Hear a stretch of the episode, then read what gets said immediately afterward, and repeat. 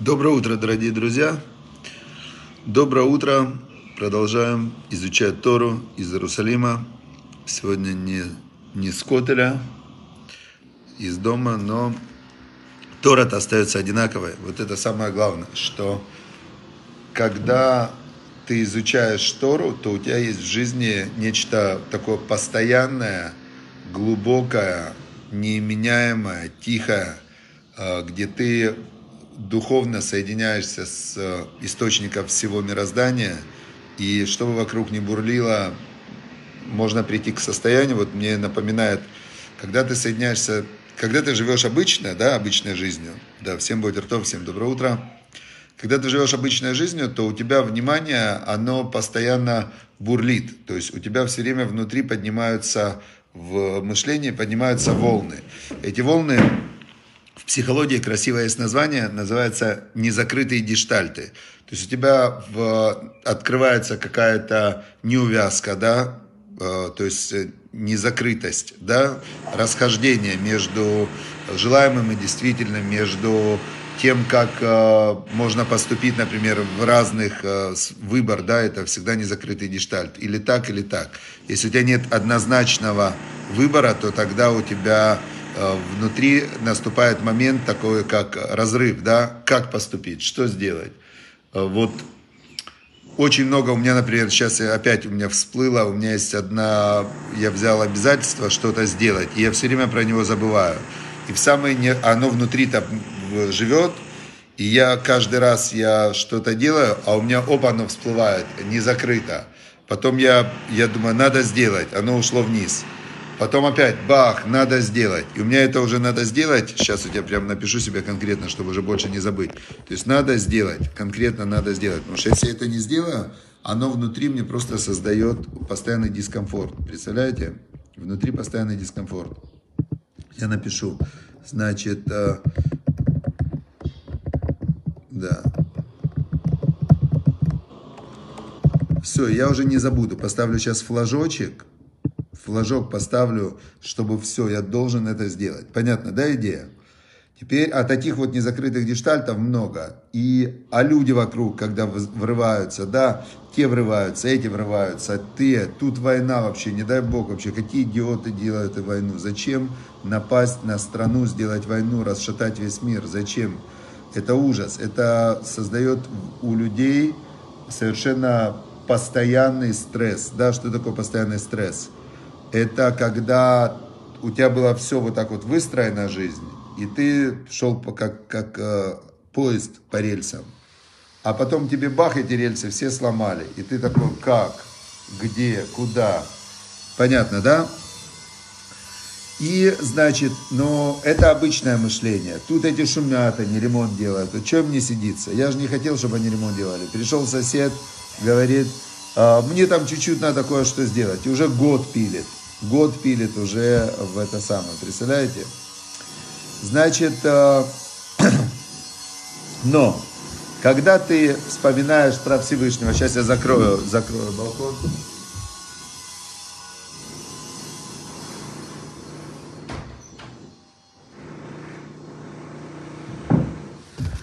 Когда ты вспоминаешь про Всевышнего, который вечный, который был, есть и будет, когда ты вспоминаешь про то, что Вообще потоп был, да, помните, был потоп. Потом, э, значит, э, с дома Амора были уничтожены. Потом столько вот таких событий было на мировой истории, и ты входишь в эти события глубоко. Потом ты входишь в размышления о том, что э, все Эвель Эвелим, все это Эвель Эвелим, сказал царь Соломон, все это пар паров – в, он пишет, «Майтрон ли Адам Микола Малоша Ямоль Тахата Шемеш». Какая польза человеку от всего его труда, что он трудится под солнцем? Э, и, значит, вот он трудится, трудится, год он, это я как мучаюсь, а как он мучается? И он надеется, что он э, там что-то выиграет, а вот может и ничего не выиграет, да, потому что сколько людей, сколько моих друзей, знакомых строили дома, делали ремонты, вкладывались, вкладывались, э, вообще жизнь свою вкладывали в то, чтобы обустроить себе жизнь в Украине. И сейчас э, пришел враг и уничтожил весь их труд. И это то, что царь Соломон предупреждал в Торе. Он говорит, э, что все, что человек трудится в этом мире под солнцем, все это ему не даст удовлетворения. Представляете? Значит, э, и мы поэтому учим Тору, потому что только в Торе есть, э, есть связь со Всевышним. Теперь смотрите, что интересно. Вот сегодня третье Нисана, сегодня третье число месяца Нисана, месяца освобождения. И начинается здесь э, книжка, которая называется «Айом Йом». Нам описывает, а чем занимался Любавич Стеребе по имени Рашаб. Он похоронен в Ростове, где-то он жил там около 150 лет назад. Вот э, описывается, а чем он занимался. Давайте почитаем. Значит, ежедневное изучение пятикнижия с комментарием Раши. Да, он каждый день изучал кусочек пятикнижия с комментарием Раши. Дальше. Наизусть он читал Танах. Танах это Писание. Э, наизусть читал отрывок из Танаха. Значит, э, читал главу из пророков и главу из Писаний. Наизусть он их знал. Вначале же он их выучил наизусть, а потом он их повторял. Каждый день. Одна глава Мишны. Мишна это устная Тора. Где-то это еще 20 минут. Дальше. Углубленное изучение Вавилонского Талмуда. Две страницы он изучал углубленно каждую неделю, а поверхностно три страницы в день. Можете себе представить? Я вам сейчас покажу, что такое Вавилонский Талмуд. Вот смотрите, вот это Вавилонский Талмуд, один из э, трактата Вавилонского Талмуда. Вот так вот мы открываем. Вот это вот называется страница, да? Вот представляете, он три страницы изучал в день поверхностно, и две страницы в неделю углубленно. Углубленно это со всеми комментариями. Там на каждое слово есть такая глубина, глубина, глубина. Это он каждый день учился. Я вам дальше, чем он дальше занимался? Дальше изучение Иерусалимского Талмуда. Иерусалимский Талмуд это еще более э, глубокая книга, которую изучают уже те, кто прошли весь Вавилонский Талмуд. Дальше. Ежедневно он изучал э, законы Аллаха, это книги постим Аллаха, как что делать вот повседневно каждую деталь. И за год Рэбе проходил целиком еще и все Мидраш Раба, это Мидраш это устные предания, на, ну то есть это уже все вот Зоар, вот такие вот книги там.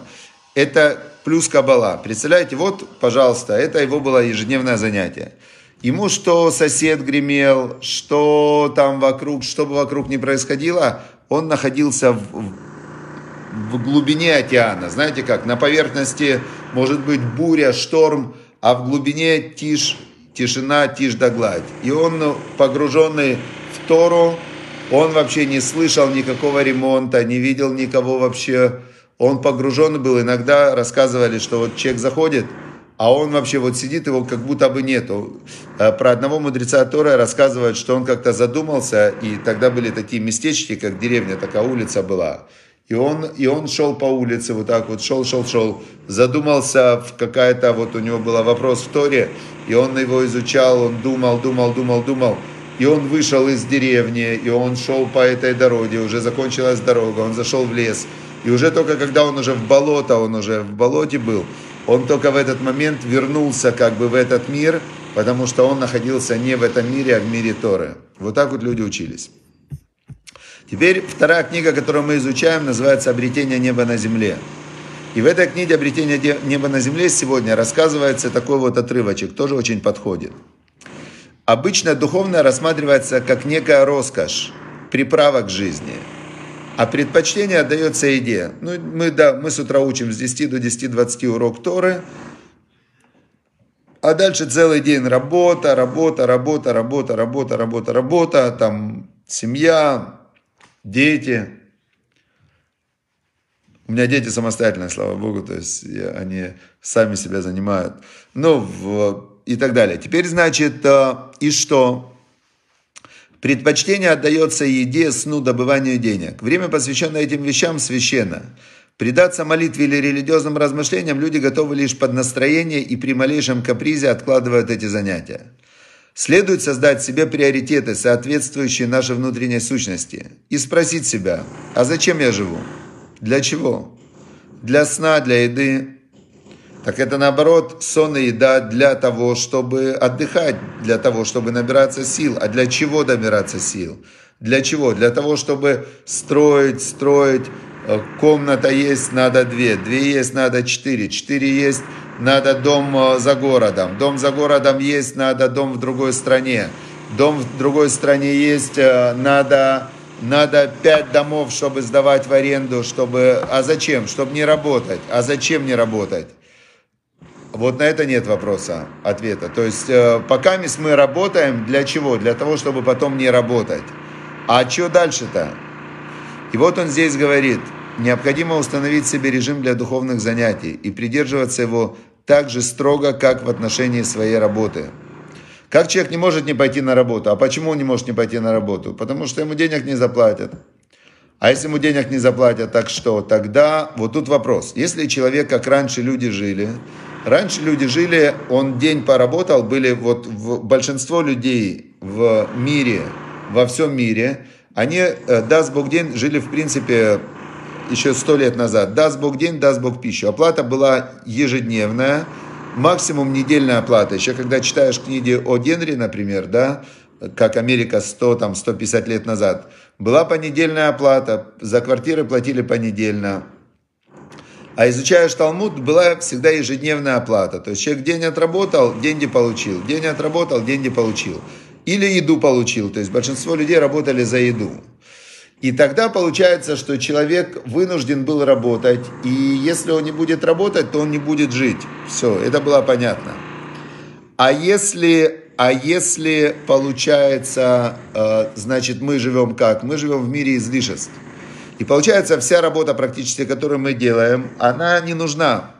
То есть человек, у которого есть что кушать, у которого есть, э, есть э, там где жить, да, у него есть примерно на месяц, на два э, гарантия, можно сказать, что он будет, э, будет ему что есть.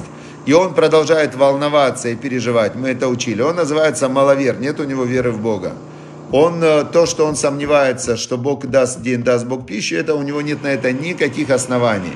То есть мало того, что у него нет оснований в Боге сомневаться, у него вся жизнь его обеспечивали. Вот я могу сказать про себя, например, да, то есть у меня, мне 48 лет, уже почти 49, всю жизнь, слава Богу, я хорошо питался. Бывали дни, когда посты, бывало там, когда что-то было в школе, когда я учился, маловато было еды, да, но все равно всегда я могу сказать, 48 дней, я не помню, чтобы у меня было, чтобы я два дня подряд голодал, потому что у меня не было денег. Значит, Получается, что волноваться о том, что дальше будет, следующие 48 лет не будет еды, это, это не просто э, маловерство, это глупо. Это просто глупо. Значит, вся моя работа, она не для того, чтобы кушать, она для каких-то, то, что называется, излишеств. Все, теперь, значит, э, тогда можно спросить Всевышний, он спрашивает весь мир, да? Он говорит, люди, а, а зачем вы живете? Зачем вы живете? Вы живете, чтобы еще больше излишеств, еще больше. Я вам уже все дал. Все вам дал. Уделите время духовности, уделите время Торе, уделите время заповеди, уделите время в помощи друг другу, да, уделите время. Чего вы все время, вы бежите, бежите за какой-то работой, ремонты делаете. У него все отлично, у соседа. У него дом, а он копает под землю, хочет еще, еще, еще. Значит, все хотят еще, еще, еще. То есть тут нельзя его обвинять в этом. Но вопрос, кстати, сосед у меня, который это все пилит, он коин, он из рода священников. Сейчас мы как раз дальше в недельной главе будем читать про священников. Он из рода священников, э, сохранили они вот это вот, э, и он молится, знаете, когда он молится? Он молится с утра с первым лучом солнца, с восходом солнца. Он работяга страшный, то есть он, если бы он был бездельник такой, который бы, нет, он сам лично вообще вот очень такой человек скромный, спокойный, работящий, все время вежливый, три раза в день на молитве. Очень такой цадик, можно сказать цадик, поэтому я на него совсем не обижаюсь. Пусть строит себе, там у него много детей, это он, ну, женится они. То есть нельзя никого осуждать, да? К тому же он строит, в, для него 7 утра это уже, уже после молитвы уже все, все, ну, все уже работают, да? что делать? То есть он с 7 утра строит до там 2-3 часов дня, значит, и заканчивает, потому что он работяга такой. Вот, теперь, значит, э, а мы-то, бывают люди, да, они в 10 проснулись, в, после 10 они там еще какое-то время отдыхают, потом работают, потом, а где Бог в их системе? И вот здесь как раз он пишет, что необходимо прежде всего, мы до этого увидели идеальный расклад дня, когда Ребе Рашаб, он целый день учил Тору, целый день нон-стоп он учил Тору. Это идеальный расклад, это так должно быть. Да, единицы такие есть, но это и есть норма. А все остальные мы ниже нормы. То есть мы не, не дорабатываем. Мы живем все в подарке. Да? То есть то, что нам Всевышний дает э, жизни, здоровье и так далее, это не то, что мы заслужили. Это его доброта, милость и, и просто в подарок, в, значит, в подарок он нам дает. Прям Шлома Мелах, царь Соломон, он говорит, если у тебя все хорошо, Матат Элоими – это подарок от Бога. Не думай, что ты хоть что-то живешь здесь, что ты хоть что-то заслужил. Ничего ты не заслужил, хорошо тебе это подарок. Благодари, благодари Всевышнего. Плохо тебе, значит подумай о своих делах. Где-то ты что-то не доделал, и понятно, где не доделал. По изучению Тора мы видим, как надо и сколько мы времени уделяем. Хорошо.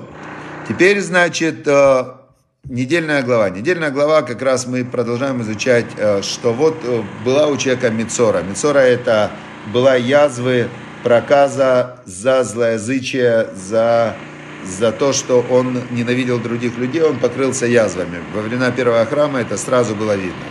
И он, э, он его отослали за город, он за городом там раскаялся, понял все свои ошибки, и начал он любить людей, и у него, значит, э, у него прошли язвы. Дальше наступает процесс, э, процесс наступает очищение. И вот здесь э, рассказывается в сегодняшнем отрывке процесс очищения. Значит, священник, он должен зарезать, зарезать он должен баранчика такого, в святом месте, там, где режут жертвы, греховные жертвы, жертвы, которые за грех приносили, и Аллах, жертва всесожжения, вместе святом. Есть жертва искупительная за тот грех, а есть жертва в вознесения, которая там, Ула это жертва вознесения, святая святых. Значит, и после этого, когда он это сделает, вот тут начинается здесь, начинается магия, просто чистая магия. Значит, в Илакаха Коэн Мидам Ашам возьмет священнослужитель от крови вот этой повинной жертвы, и положит этой крови на перегородку правого уха, на правое ухо тому, которого очищают от проказы. Помазал он кровью ему это правое ухо.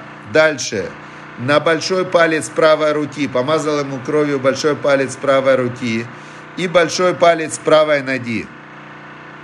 То есть начинаются вот такие вот действия. Дальше. Велаках Акуэн Милок Ашемен. Возьмет он из, э, на русский это переводят, какой-то елей.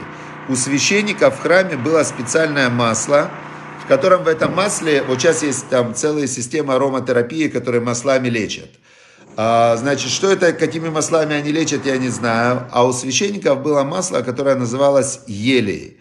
Оно было как-то особенным образом, это была только первая капля из оливки, смешанная с разными какими-то специальными травами. Там было невероятное количество этих всяких трав в, в особых пропорциях.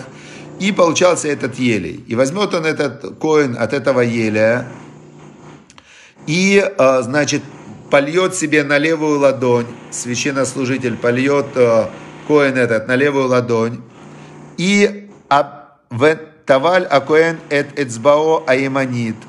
И он, значит, возьмет правый правую, правую руку пальцем сюда, он в этот еле макнет.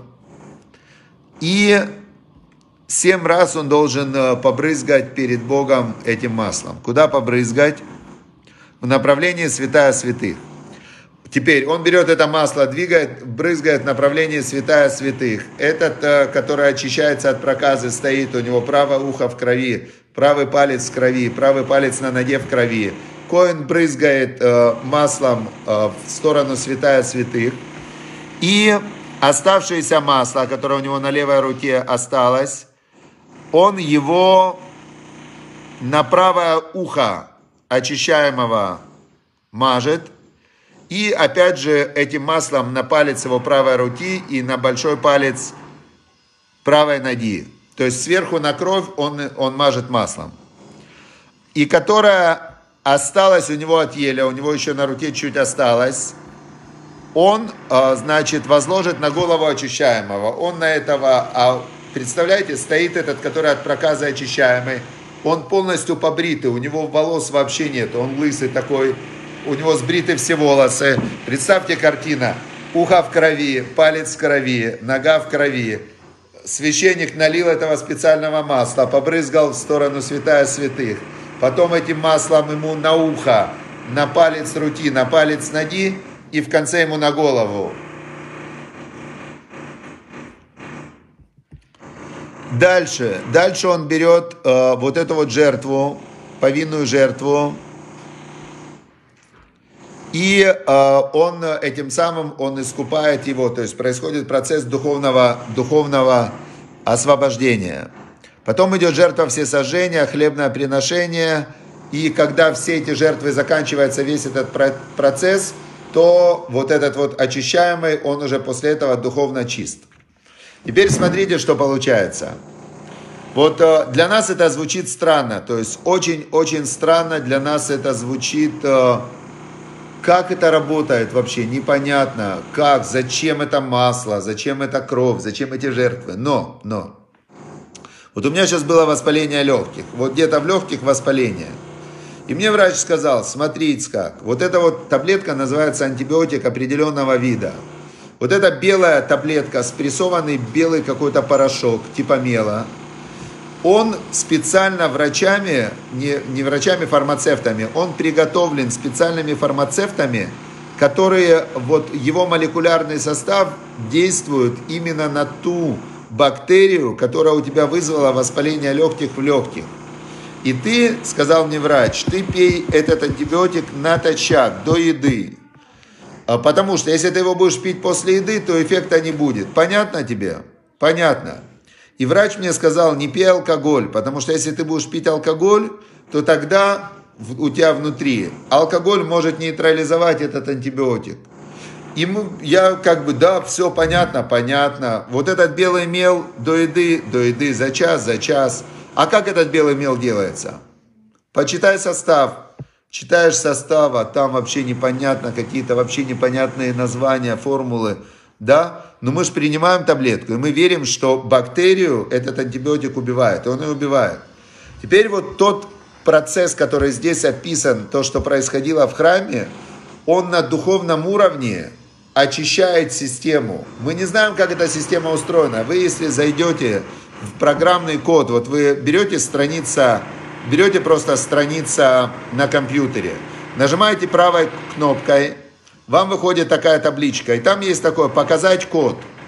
И когда вы нажимаете на «Показать код», вы посмотрите на этот код. Вы смотрите на этот код, думаете, вообще, что это за бред такой? Какие-то буковки, циферки, точечки, какие-то непонятные штуки не, мне не нужен этот код, мне отдайте страницу, покажите мне страницу. И вы опять видите картинку, страница, картинка компьютера, она, она воспринимаемая.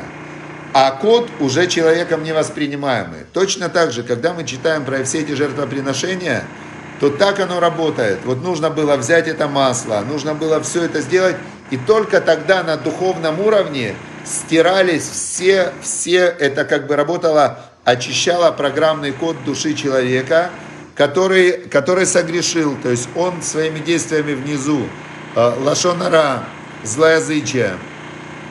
Как злоязычие работает? Я когда-то читал, да что читал, вы сами знаете, сколько детей доводят до самоубийства в школах э, негативными словами, злоязычием, да, это буллинг называется. То есть на сегодня, я не знаю, сотни детей в мире доводят их сверстники до самоубийств э, просто злоязычием, плохими словами. То есть слова плохие, злоязычие убивает. И раньше это было видно, нам Тора передает это, э, понимаем мы это, не понимаем. Мы это не понимаем. В наше время все равно люди продолжают друг друга Э, оскорблять даже близкие люди, и это ужасно. Но мы будем исправляться, мы будем исправляться, потому что все то время, когда человек учит Тору, он не занимается злоязычием. Я хочу закончить на веселой ноте. Как-то был такой Хафецхайм, он написал книгу про Лашон мы какое-то время ее изучали. И, значит, приходил к нему на урок один человек и засыпал.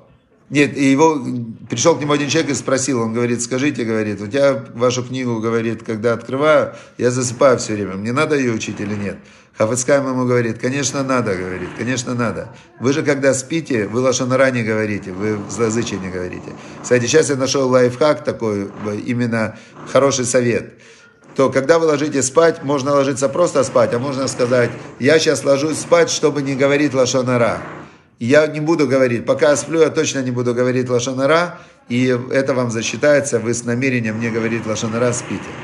Все, удачи, успехов, всем хорошего дня, чтобы наступил мир в Украине, чтобы наконец-то закончилась эта бессмысленная, глупая, страшная война, в которой гибнут люди, которая приносит э, миру очень много страданий, очень много зла приносит всему миру, чтобы те, кто эту войну начали, чтобы они опомнились, одумались, если они сами не могут одуматься, чтобы Всевышний их зло направил на них же, то есть все, кто задумывает зло, пускай это зло на них же сразу придет, и если они много зла приносят миру, то это зло концентрировано, пускай они его почувствуют, получат, и так оно и закончится, да.